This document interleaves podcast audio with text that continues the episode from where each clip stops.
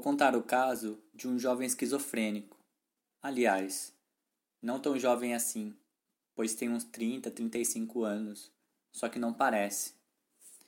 E venho seguindo, que expressão infeliz, há uns 10 anos. Trata-se de alguém classificado como esquizofrênico há muito tempo, tendo sido internado várias vezes. Ele vive desde sua infância no meio familiar em equilíbrio relativo, com muito conflito, numa relação de extrema dependência de seus pais, os quais são idosos. Na situação anterior àquela de que falarei, ele se desloca basicamente em três ou quatro tipos de território, além do hospital psiquiátrico, quando internado. Um território familiar inteiramente fechado sobre si mesmo, onde ele vive numa espécie de apraxia total, com relações interpretativas e conflitivas, podendo às vezes chegar até a atos de violência. As únicas aberturas, por sinal, muito restritas, são um clube esportivo, um clube de ping-pong, algo assim, e a sessão comigo uma vez por semana. O trabalho comigo começou depois de uma passagem pela clínica de Laborde, isso logo depois dele ter saído de uma de suas hospitalizações psiquiátricas. Desde então, ele não voltou mais ao hospital. Em que consiste a análise? Em que consiste a análise de um esquizofrênico? A sessão começa, em geral, com ele me dando um chiclete que às vezes eu recuso, porque o chiclete está em seu bolso imundo, e peço um outro. Ele, geralmente, também me traz papéis administrativos que tenha eventualmente recebido, uns pedaços de jornal recortado e às vezes algumas folhas nas quais ele escreveu algumas reflexões. Ele fala, depois me dá dez francos e algumas vezes fica furioso comigo. Me xinga, dizendo que aquilo não serve para nada e que para ele o importante seria poder trabalhar encontrar algumas garotas e etc. Não acontece muito mais coisa além disso. As sessões se sucedem dessa forma, até o momento em que o território familiar começa a se desagregar completamente, a perder consistência. Ele permanece o tempo todo trancado no quarto, não faz mais nada e a mãe fica gravemente doente. Às vezes ele sai, como um dia, por exemplo, em que foi até Paris para tentar ver uma prostituta e isso acabou numa briga com um cafetão. Ele quebrou a cara e foi levado para a polícia, onde foi ameaçado de nova internação. Nessa situação de impasse total, a intervenção que eu fiz, e aí deixo a critério de vocês a apreciação disso, do ponto de vista de uma teoria da interpretação, consistiu essencialmente em fazer uma proposta partindo da hipótese de que ela poderia ser eficaz. A proposta consistia em sair de sua casa, encontrar um alojamento e tentar fazer um mínimo de planos de vida. É claro que nesse tipo de situação, tal atitude não é tão óbvia. O fato de que ele não tenha nenhuma espécie de abertura para fora faz com que não tenhamos qualquer garantia de que essa proposição não desemboque numa catástrofe total. Isso, sobretudo, no caso de termos como únicos referenciais certos temas do tipo regressão ou fortes identificações com os polos familiares. É importante que ele saiba muito bem que não estou fazendo nenhuma prescrição terapêutica, nenhuma interpretação psicanalítica. Então, nesse momento, quais vão ser os registros semióticos de minha intervenção? Primeiro, convoco a família Utilizo as relações de força institucionais em que me encontro para negociar o mínimo de dinheiro de que Jean-Baptiste vai precisar. O armistício das hostilidades e a suspensão das ameaças de internação para tentar essa experiência. O que está entrando em jogo na consistência desse agenciamento não é somente minha autoridade, mas também uma série de fluxos que me são inteiramente exteriores. Primeiro tipo de elemento. Se os pais podem dar para Jean-Baptiste um mínimo de dinheiro, se dá para capitalizar uma série de coisas do tipo seguro social, pensão de invalidez, se os procedimentos para alugar um apartamento num conjunto habitacional podem ser razoavelmente assumidos. Segundo tipo de elemento, que não é mais microsocial ou microeconômico, mas infra-individual, da natureza do que eu chamarei de componentes de agenciamento. Será que esses componentes terão uma consistência suficiente? O que eu chamo de uma transistência? O que concretamente quer dizer o seguinte: quando ele se encontrar num quarto, mais sozinho do que nunca, seu modo de percepção do espaço, de relações sociais, de relações de significação, vai se destruir totalmente? Ou, ao contrário, embarcar num outro processo? Pois bem, eis Jean-Baptiste em um apartamento. Ele começa, é claro, a interpretar os barulhos da vizinha e a ter uma série de problemas desse tipo. Mas sua relação com a sessão vai mudar rapidamente de modo de funcionamento. O chiclete permanece sempre, mas em compensação, ao invés de ficar simplesmente contando suas histórias de família, ele começa a fazer desenhos, a descrever o que se passa com ele quando ouve barulhos na casa, a interpretar toda espécie de coisa, a ver televisão, a fazer diversas tentativas de contatos sociais muito frágeis, a escrever diariamente textos muito mais consequentes, mais importantes. Uma série de intervenções levam-no até a se inscrever em um clube de judô, o que aliás não funciona. Ele dá um jeito de ser contratado por uma empresa de venda de seguros a domicílio.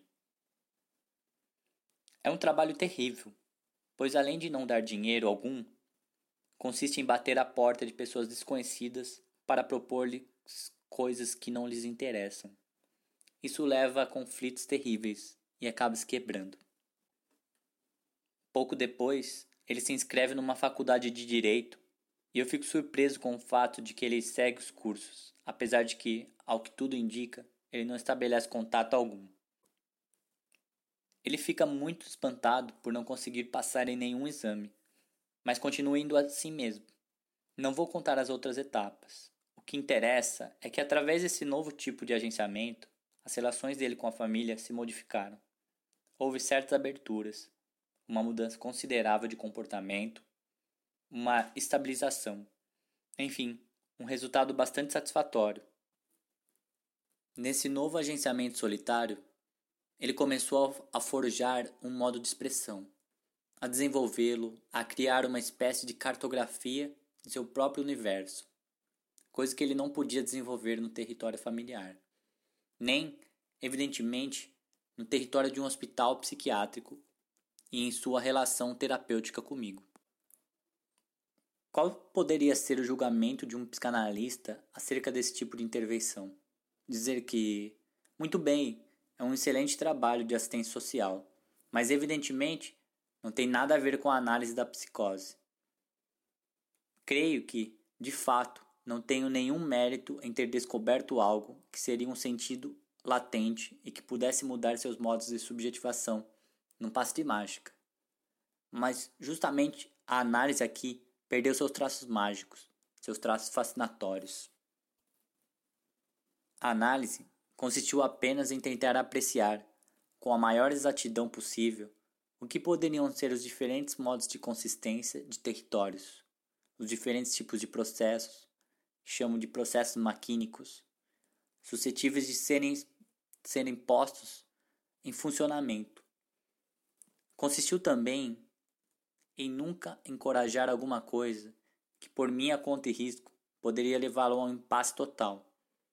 Em tentar apreciar o que pode ser a mutação do que eu chamo de constelação de universos, que estaria permitindo a Jean-Baptiste assumir seus diferentes modos de semiotização na situação.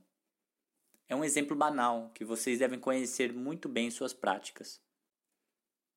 Para poder correr riscos dessa natureza, talvez não seja inútil dispor de algumas referências teóricas, que, repito, não tem outro mérito senão o de nos permitir desembaraçarmos-nos a tempo daquilo que funciona como antolhos, como um desconhecimento desses diferentes campos de possível. Por isso, é que me parece extremamente importante considerar que a intervenção semiótica tem que ser apreciada de maneira mais precisa possível em função de seu nível de eficácia potencial. Seria totalmente imbecil pensar que um fenômeno de transferência ou de interpretação simbólica teria podido transformar qualquer coisa dessa espécie de economia libidinal em buraco negro que estava se operando no terreno familiar.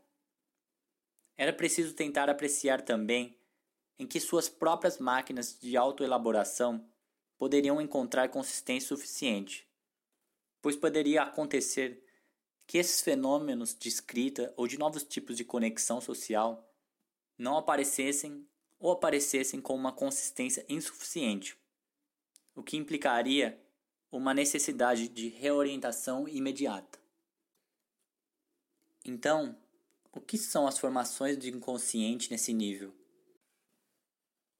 Certamente, não se trata de algo que pode centrar-se somente na maneira pela qual um significante representa o sujeito para um outro significante, retomando a fórmula de Lacan, ou algo centrado num processo referente apenas a esse indivíduo. O inconsciente está territorializado sobre esse campo familiar, trabalhado, por exemplo, por um certo tipo de classe social.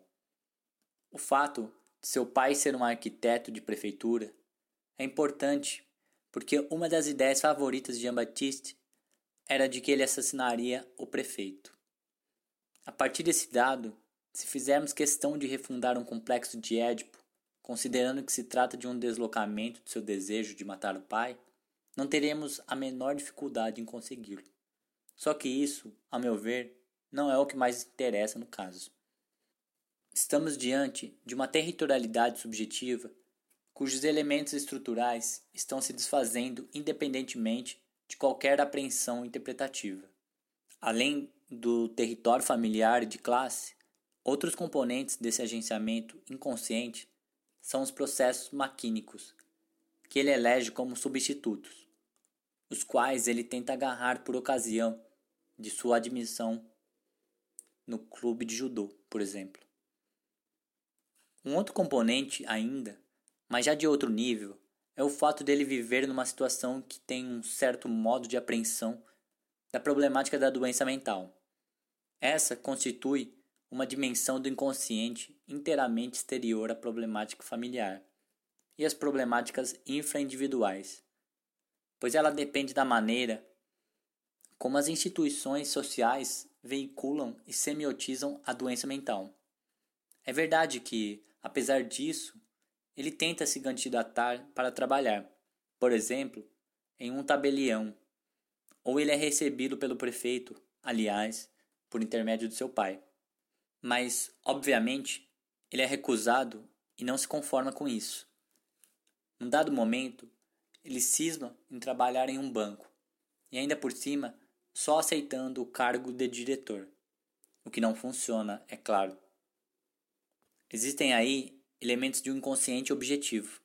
Mas esse inconsciente é, ao mesmo tempo, inteiramente desterritorializado, com esquemas que se encarnam através de uma atitude, de uma maneira de ser, de se deparar com um obstáculo. Poderíamos compreender, através disso, o que são suas opções políticas, pois acompanhar os fatos políticos é uma de suas preocupações constantes. Ele se mostra conformista, por um lado, com fortes matizes de racismo, e, por outro, desejoso de fazer intervenções de caráter terrorista. Essa problemática política não é absolutamente marginal. Esta é sua maneira de articular as relações sociais, muitíssimo bem encarnadas em dimensões econômicas, de classe, de casta, etc., e não ajustar-se aos significantes do mundo, simplesmente. Esse exemplo enfatiza a ideia de que se eu ignorasse esses outros modos de semiotização e de encodificação, esses sistemas maquínicos heterogêneos, o efeito seria impedir a revelação dos possíveis existentes nesses diferentes registros. Nem a simples presença ou escuta não levaria a esse discernimento.